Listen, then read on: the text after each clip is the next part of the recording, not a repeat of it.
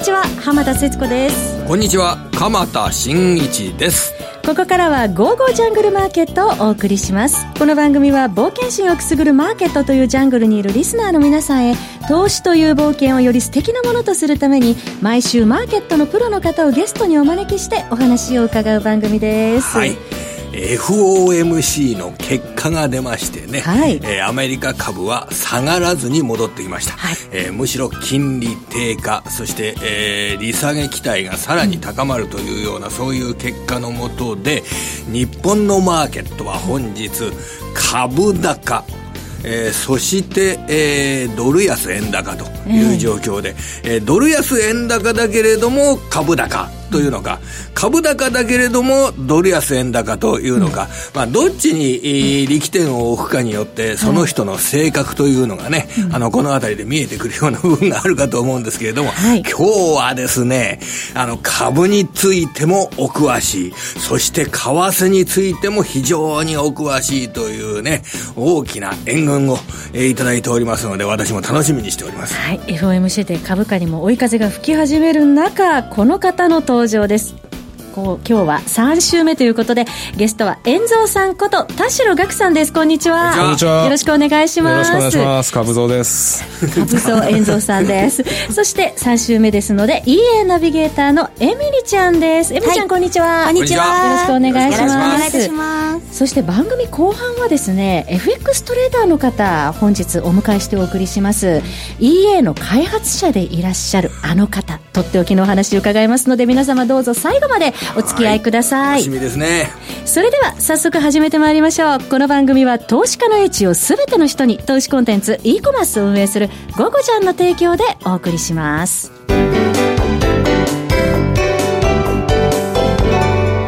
それではここからは鎌田さん、そしてゲストの田代岳さんと一緒に株式市場、そして為替市場について解説いただきます。はい、まずは株蔵さんに伺いたいんですけれどもね、はい、あの、株一番安いなーっていう日経平均からだいたい1000円上げましたよ、1000円。はい、で、今日も、えー、ドル安円高っていうような状況を見ながらしっかりと上げるというような状況になりましたけれども、うん、この日本株の動き、いかがでしょうかね？そうですね。あの、神田さんおっしゃったように、今回の動きってドル安であって、円高ではないと思うんですよね。はい、それを見ると、例えばユーロドルなんかは、ユーロ、えー、上がってますし、ドル安になってますし、ユーロ円見ると、昨日より上がってるわけですね。はい、で、まあ、ドル円だけは107円台に突っ込んでるんで、やはりドル安という見方でいいかと思うんですが、まあ、それに対して、あの、昨日ダウはそれほど上がらなかったんですが、はい日経平均がそれなりに上がったんで、まあ、これぐらいの107円台のぐらいのあのトレンドの動きであれば、株にとっては今のところ、それほど影響ないっていうふうなマーケット見方でよかったんだと思うんですよね。はい。はい、で、え今回の FOMC の結果をちょっと振り返ってみますと、あの、メンバーが17人いらっしゃいます、はい、FOMC の。はい、それで、えー、年末の FF レートどういう水準ですかというようなその問いに対して年末、今と同じと答える人が8人いらっしゃって、うん、で、利上げ1回って人が1人いるんですね。はい、利上げ1回っていう人が1人いるんですね。うん、で、その他の、えー、8人が、あの、1回利上げげ、失礼、1回利下げという人が1人、1回利下げは1人なんですけど、2回利下げっていう方が、あの、今の FF レートよりも0.5%下の水準を年末に予想するという人が7人もいらっしゃった。そうですね。これ、やっぱり多いなっていう感じになるわけですかね、これ。ちょっと真っ二つに割れちゃいましたよね。はいはいはい、そうですね。はい。利下げなしと利下げ2回って真っ二つに割れちゃったんで、ちょっとそこら辺、通常は、あの、FMC のドットチャートより、あの、フェドウォッチって言って、マーケットの期待値の方が、あの、より利下げは強くなるんですが、今回、フェドウォッチ、あの、ドットチャートの方も、フェドウォッチの方にこう、寄ってきたというか、はい、まあ2回っていうのはちょっと多いような気もするんですけどね。これ3ヶ月前には利下げを予想してる人いなかった中で、いきなり2回っていう人がこれ7人も増えたっていうのは、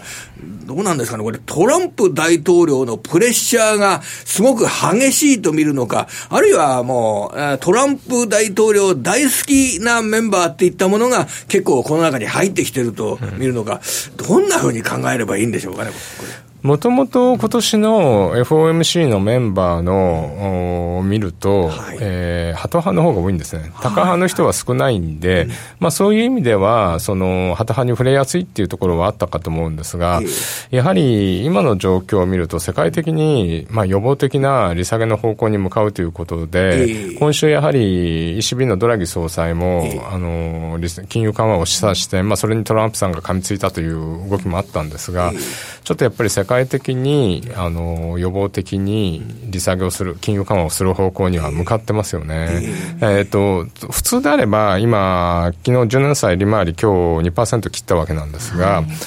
えっ、と、1年から10年までが全部2%以下になるぐらいなんで、少しちょっとマーケットが、まあこれ最速相場だと思うんですけど、この1か月ぐらいは、マーケットがちょっと行き過ぎかなっていう雰囲気もあるんですけど、なぜならばちょっと経済信用が今のところそれほど悪くなってないんで。ないところですよね。で、うん、なおかつダウって、あの、史上最高値まであと320ドルほど。で、株も位置は低くないですよね。SP500 もあと1%で史上最高値で、え、ここで利下げするんですかっていうのはちょっとあると思うんですよね。これは、どうなんでしょう。景気が悪くなるっていうような状況で利下げ始めると、利下げが追いつかないっていうことで株価が利下げの初期の頃は下がるっていうような、そして利下げしても利下げしても下がるっていう嫌な思い出って、えー、多分人生50年以上経験した方って持ってると思うんですよ。はい、でも今回こういう景気が、の指標がアメリカでは悪くなってない時に予防的な利下げっていうのが見えてきたっていう状況だと、これは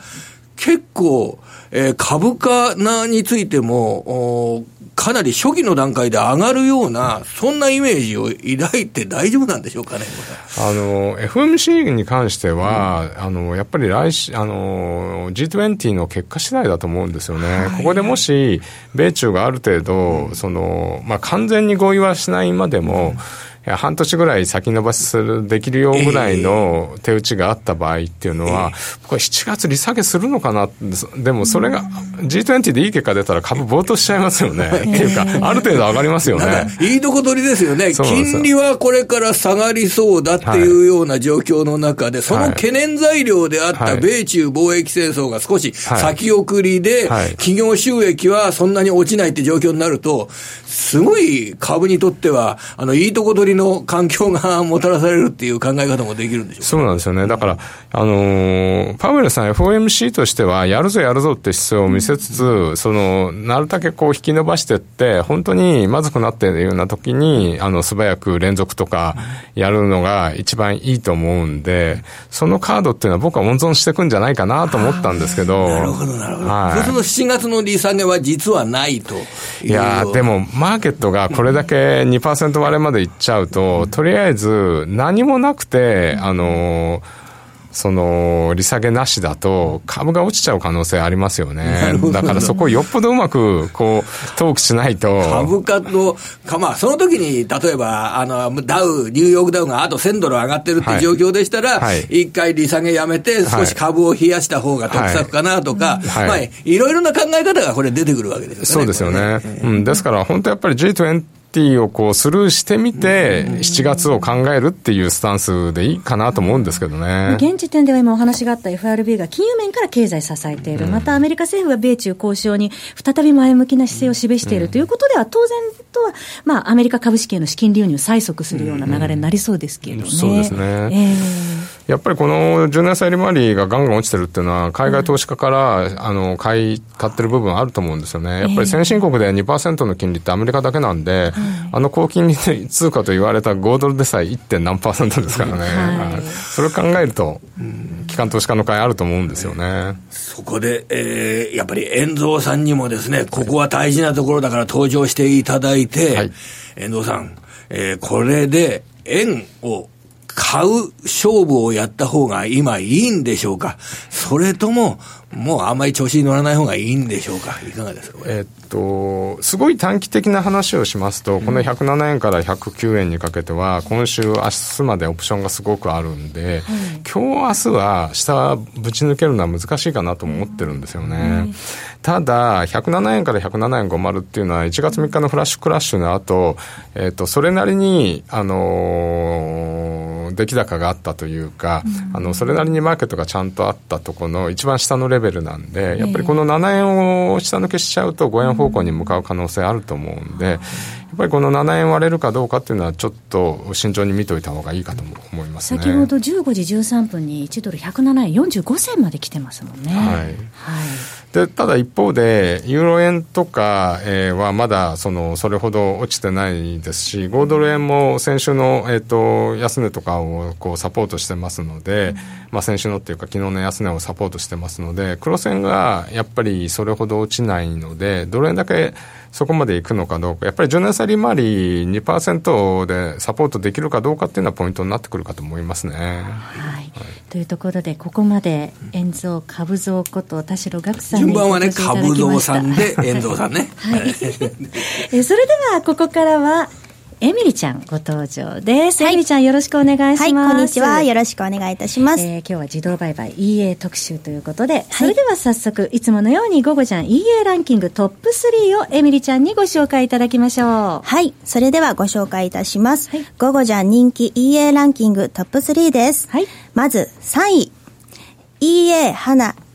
ディベロップメントエディションです。はい。えー、先月もご紹介させていただきました。うん、そうでしたね。はい。ランキングに残っているということで、はい。えー、全パラメータ設定可能100ページ強のマニュアル付き、作者の裁量経験をもとにしたノウハウを詰め込んだ自信作ということです。はい。通貨ペアはドル円、ユーロドル、取引スタイルはデイトレードです。こちらの作者さんは、EA というのはエントリーや決決済ロジックがわからないものも多いんですが、うん、それらを分かった上で、大切な資産を運用すべきだとし、エントリーと決済ロジックをすべて公開しています。その気になる手法ですが、はい、複数の時間足の移動平均線やボリンジャーバンドでエントリーポイントを導き出します。そして決済には take profit やストップロス以外に移動平均線を使った独自のロジックを搭載しています。うんエントリーや決済はローソク足確定後に行うとしています。こちらお値段税込み3万円です。はい。いろいろなノウハウを詰め込んでいるっていうロジックがね、たくさん含まれているっていうことなんですね。そうですね。説明書みたいなのを、うん、あの、全部公開しているっていうのはすごいですよね。そうですね。おいくらでしょうか、はいえっと、税込み3万円、今3万円って言いました、はい、ありがとうございます。改めて。ぴったり3万円ですね。はい、それでは、第2位です。はい。続きまして、第2位です。はい。EA ファイナルマックスワンペアフルセットです。はい。えー、通貨ペアはドル円、オージードル、ユーロスイス、うん、ユーロドル、ポンドドルと、えー、5通貨のペアが使えるようになっております。5通貨ペアすべてで稼働することもできるんですね。そうなんです。そして取引スタイルがスキャルピングとなっております。はい、と1つのファイルで5つの通貨ペアが稼働稼働可能な EA となっております。はい EX4 ファイルを対象の通貨ペアのチャートにセットするだけで使えます。フォワード成績などを参考にして、好調な通貨ペアのみ稼働することも可能です。はい、このフルセット版の特徴といたしましては2つありまして、1つ目が最初から5通貨ペア分がセットになっているため、単品で購入するよりも割安となっております。なるほど。はい。そして2つ目が、EA のファイルが一つだけのため、管理が非常に簡単である点です。ただ、ワンペア版の方が細かくパラメータ設定してあるため、よりトレード頻度、収益性を求める方は単品で購入されることをお勧めいたします。はい、こちらお値段、税込み24,800円です。はい。それでは第1位です。はい。第1位を発表させていただきます。Keep on ユーロカナダです。はい。こちらは通貨ペアがユーロカナダとなっております。取引スタイルがスキャルピングです。こちらはアサスキャユーロカナダの EA で、高利益、低ドローダウン、高 PF を10年取引した EA です。はい。ユーロカナダという朝型のレンジ相場を作りやすい通貨ペアなので、システムトレード向きの通貨ペアです。値動きの特徴を生かした逆張りの短期売買を繰り返すことによって、安定した高利益を実現させることがテーマの EA となっております。はい、そして、ドル円やユーロドルのようなメジャーな通貨ペアではないので、値動きの相関性も低く、複数 EA を同時稼働するポートフォリオの構築においても効果を発揮します。思惑と逆に動いた時は通貨ポジションを取り平均損失を下げ、バックテストでは勝率約70%となっております。こちらお値段税込み3万5千円です。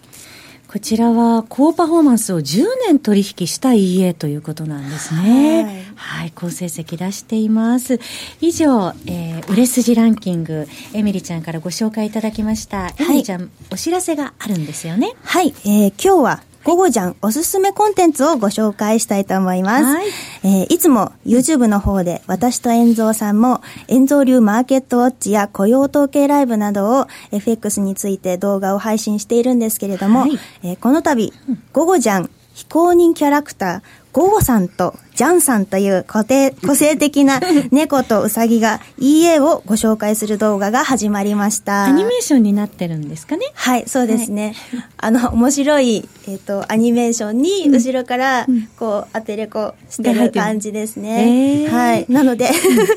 面白くご紹介していると思います。えー、ゴゴちゃんから発売している家を詳しくご紹介しているので、ぜひそちらもチェックしていただきたいと思います。じゃあ、初めて家買ったけど、どうしたらいいのかなってお困りの方にはぜひご覧いただきたいですよね。はい、そうですね。どんな家があるとか、うんはい、あの、楽しく勉強できると思います。ゴゴちゃんのゴゴさんがいる ゴゴさんと、ジャンさんが猫。猫さんとうさぎさんです。はい。かわいいゴゴさんとジャンさんが、えー、ゴゴちゃんのホームページのところで動画見られるようになっておりますので、ぜひ皆様ご興味ある方は番組ホームページ、えー、からもリンク貼っておりますので、ゴゴちゃんのホームページご覧になってみてください。はい、エミリちゃん、ありがとうございました。ありがとうございました。それでは、ここからは、えー、本日のゲスト、ご紹介します。えー、今日は人気の EA 開発者の方をお迎えしました。トレーダー海部さんにお越しいただいています。海部さん、こんにちは。はい、こんにちは。よろしくお願いいたします。よろしくお願いします。この前の番組にもね、ご出演いただいておりましたけども、はい、このゴゴちゃんは初登場ということで、はい、えー、海部さんはですね、あの、FX の、その EA の開発者でもいらっしゃるんですよね。はい。はい。2006年の終わり頃から FX を開始されて、もうすでに2009年8月には9か月間で利益率6300%。800%達成したという、えすごい腕の方なんですよね。すごいパーセントですね。まあ、そ の初めて見ました。はい。あのー、リーマンショックの後で非常に相場が動いていた時だったので、まあ、1日そのドル円でも数円動くのが当たり前の時代でしたので、えー、値幅がすごい取れたんですね、はい、そしていつ EA に出会ったんでしょうか？それで、えー、のその後ですね、うん、えー、2011年ぐらいから EA をやりだしてですね、はい。でまああのその時はまあ人の家とかそういうのを使ってたんですけれども、うんはい、あのそのうちまあ自作をするようになると、うん、はい、で、えー、まあ自作をしていって最初自作した時にうまくいかなかったんですけど、えー、はい、一回その FX を、えー、FX からちょっと日経先物やってた時代もありまして、うん、でそれをやって、で、あの、まあ、日経先物がまたうまくいかないから FX に戻ってきたんですけど、はい、その時にもう一回 EA を作って、で、それが、あの、うまいこと作れたので、はい、それでこう、ロビンスカップに出たという流れですね。2017年9月にロジックをさらに改良して EA 化に成功されまして、はい、2017年10月 EA の優秀さを証明したいと思って FX の世界最高峰の大会、ロビンスカップに出場されて、2018年3月、昨年ですね、EA のみでロビンスカップ準優勝という華々しいご経歴をお持ちです。で、この FX のシステム開発、完全に独学でいらっしゃるんですよね。そうですね。はい。すごい。ねえ、ミリちゃん。えー、そう、すべて独学なんですって。そんな売れる家作れます？そう、その、売れる EA といえば、以前ね、エミリちゃんがこの番組でもご紹介された、フラッシャーズ、フラッシーズの、フラッシーズの開発者でいらっしゃって、すごく人気出らしたんですよね。おかげさまで、はい。はい。そのフラッシーズ、実はですね、今日から4日間、午後じゃんで期間限定販売となります、復活しました。はい。4日間だけですか、はい、あ、そうですね。はい。ですので皆さんどうぞお見逃しのないように。はい、ということで、このロビンスカップで使用されたというこの EA、フラッシーズについて今日はね、ちょっと詳しくお時間の許す限り伺っていきたいと思うんですけれども、はい。はい。で、このフラッシーズというのは、このシステムはどういうシステムで作られていたんですか？そうですね、あ、考え方ですか、うん、はい、考え方はもう単純にそのダウ理論で、えー、考えて、はい、はい、でもうおしめ買い戻り売りっていうのをもう追求したような形ですね、うん、はい、でそれをトレンド方向に取っていくんですけども、はい、大体そのあのトレンドがあの強いトレンドが出るときっていうのは相場の大体もう1割2割ぐらいしかないので、うん、で、えーまあ、弱いトレンドが出てるかレンジの時かっていうところを狙っていこうと。だから7、8割、8割、9割ぐらいの相場を狙おうみたいな、そういうコンセプトで作ってます。はい、そうすると保有時間は長め保有時間はあの数十分から数時間ぐらいですね。はい、そういうことなんですね。では、ちょっとスキャルピングシステムという、ね、そうですね。デイトレでもないけども、っていうぐらいの時間軸ですね。はい。で、あの、どういうテクニカル使用されてるんですか？これそこは、結構秘密なんです。あ、秘密なんです。ごめんなさい、聞いちゃった。聞いちゃった。で、もともとその、あの、本当は、はい、えー、おそらく、あの、EA を作って、いい EA が作れる場合っていうのが、えー、そのチャートパターンを、そのテクニカル分析組み合わせることで、チャートパターンを再現できるようなのが多分、いい EA なんだろうなとは、まあ、個人的には思ってまして、えー、まあ、それが、あの、うまいこと、えー、作れたと、構築できたっていうところで、成績がいいと考えてます。なるほど、はい、通貨ペアは？通貨ペアは今回、あの再販しているのはドル円とユーロドルで、うん、はい、のバージョンを再販しています、うん、であのロビンスカップ出た時も回してたのはそのドル円とユーロドルです、うん、はい、あそうなんですね、はい、あの結構ね勝率バランスが取れているという評判ですけれども、はい、はい、大体勝率7割ぐらい。7割ぐらい、はい、あ素晴らしいですね、であの結構ドローダウンは大きすぎずというそうですね、形に設定されている、はい、とい。うことなんですよね。はい、もうあの大きくても10%とかそれぐらいですね、はい、トレード頻度どれぐらいですかトレード頻度は1日に、まあ、1、2回、3回ぐらい多くてそれぐらいですね、なるほど、はい、もっと詳しく伺っていきます。このフラッシーズのロジックについても伺っていきたいんですがここからは。はい、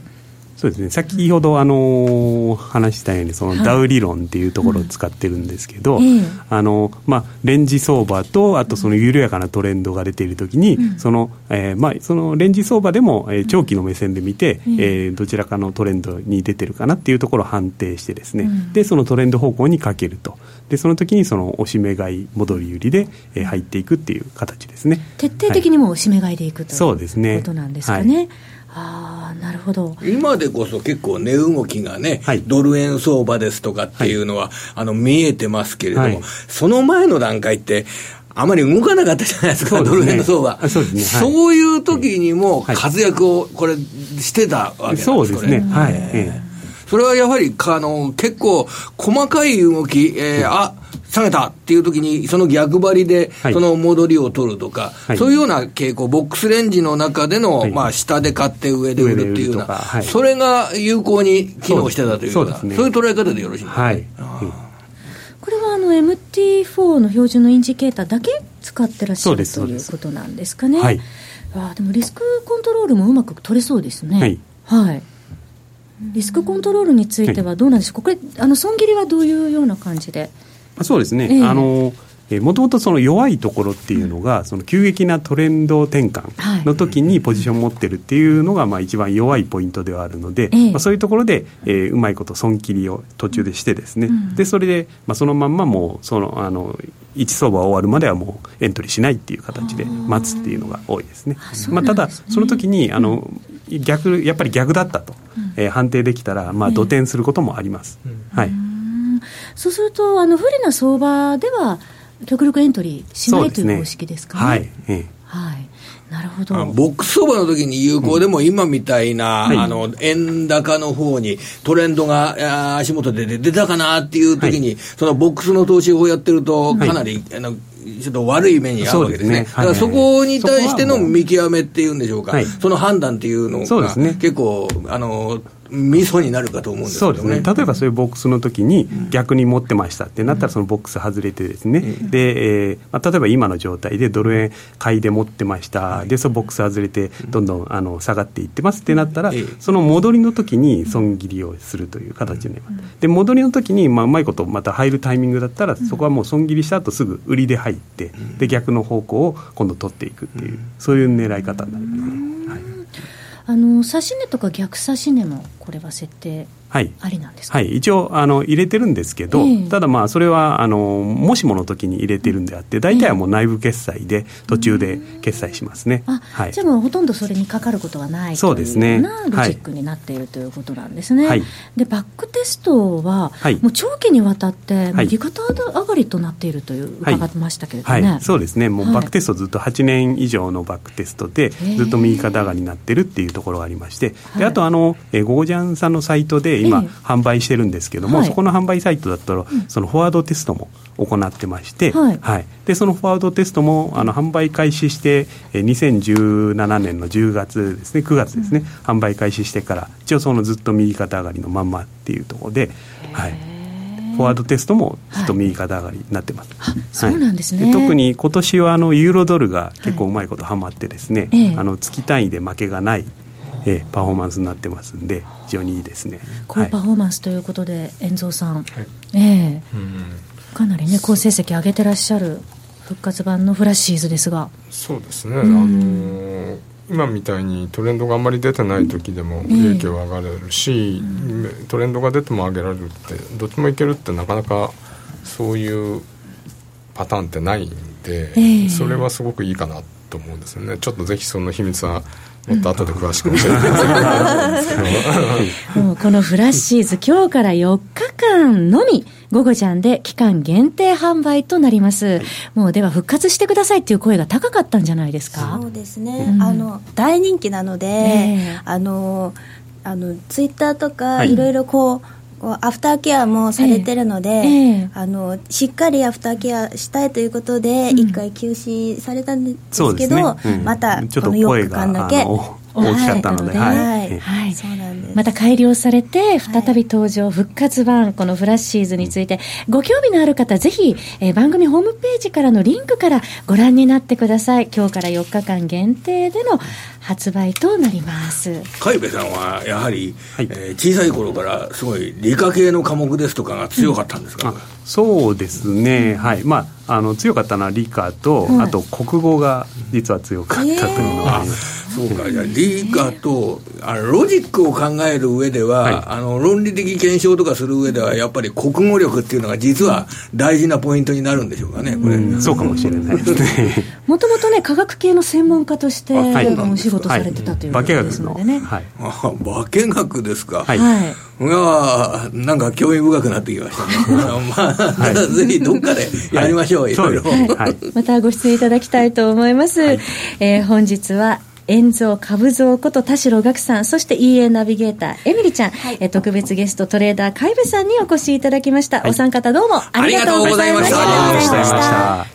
そろそろお別れのお時間です、はい、非常にね、多方面から今日あの30分間勉強させていただいて、はい、なんかすごく得した気分です、うん、そうですね。家についてもね また違う方面からもお話伺いましたしね。なぜ開発した人からね、はい、お話伺ったのは、ね、実は初めてですよ。そうですよね、あ皆様ご興味持たれた方ぜひゴグちゃんのホームページ覗いてみてください、えー、鎌田さん今週もどうもありがとうございました。こちらこそありがとうございました。来週も素敵なゲストの方をお迎えしてお話を伺ってまいりますのでどうぞお楽しみに。それではまた来週。この番組は投資家の英知を全ての人に投資コンテンツ e コマースを運営する「ゴゴちゃん」の提供でお送りいたしました。